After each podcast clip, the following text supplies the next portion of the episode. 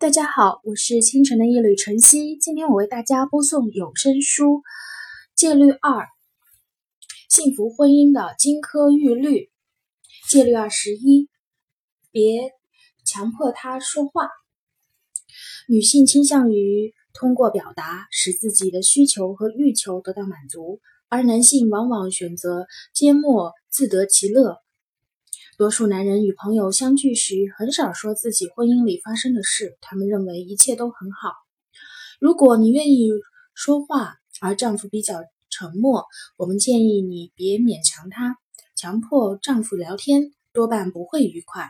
所谓“强扭的瓜不甜”，对名人有一对名人夫妇曾经半开玩笑的说道：“他们的婚姻幸福长久的秘诀是。”从不进行深入对话，我们绝不是劝你不要进行有意义的沟通，也不是让你压抑自己活泼的个性，而是提醒你，有时候不说话比说话效果好。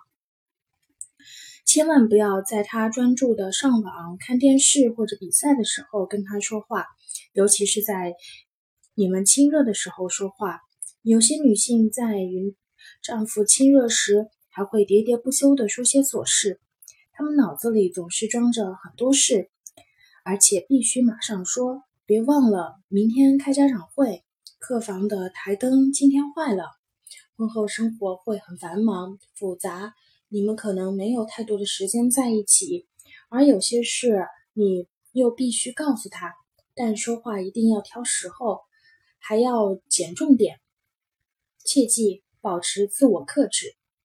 有位已婚的女性朋友在与丈夫亲热时接起闺蜜的电话，听到对方碰到困难时，居然撂下丈夫就走了。她丈夫很不开心。你是不是觉得难以置信？这是事实。这种时候就应该让闺蜜留言，之后再给她回电话。如果你做不到这一点，也别太惊讶。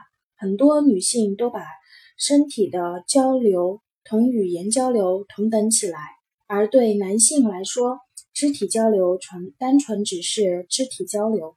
他们认为少说话甚至不说意味着关系密切，所以在这种时刻一定要忘记自己。如果没有办法忘记，那你就当自己是个演员，你所演的角色是哑巴。我们认识一位女性，她告诉我们，每当她很安静的待在一起时，丈夫都会说：“我爱你。”这难道只是巧合吗？当然不是。不说话让你显得很神秘动人，对男人更有吸引力。不妨试一下，看看你能产生什么样的神奇效果。如果丈夫不想再继续跟你争吵了，或者你已经伤害了他时，你最好别再说话。非要男人按照你的节奏来解决问题，只会适得其反。你最好让他独自待在一边生闷气，想一想，直到他愿意原谅你、接近你的时候再说。请记住，有时候沉默是金。